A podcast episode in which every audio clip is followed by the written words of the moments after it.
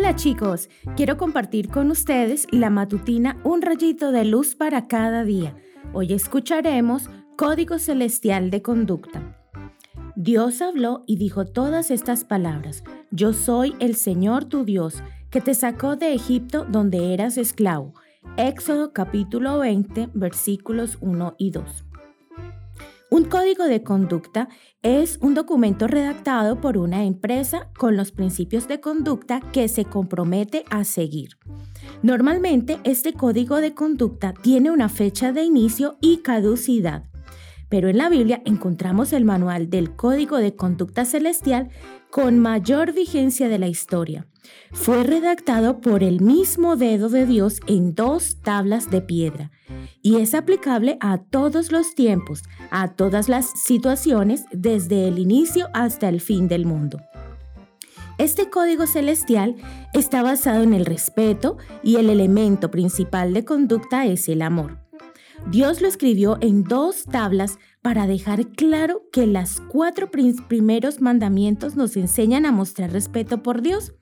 Lee Éxodo 21 al 11 y los otros seis nos enseñan a mostrar respeto por nuestro prójimo.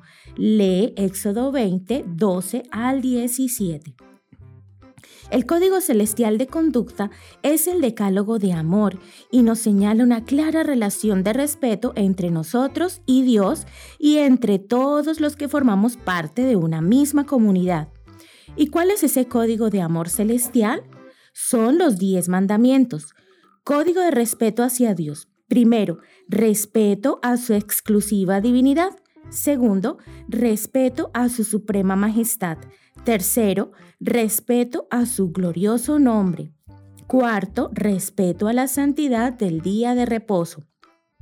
Código de respeto hacia el prójimo.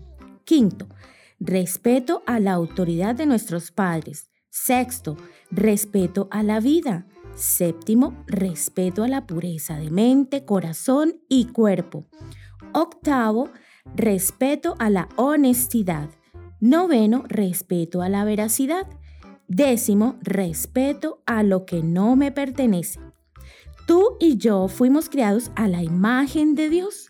Él nos creó para ser libres y el código de conducta celestial guía nuestros actos de la mejor manera en esta tierra y se extiende a una vida mejor en el cielo.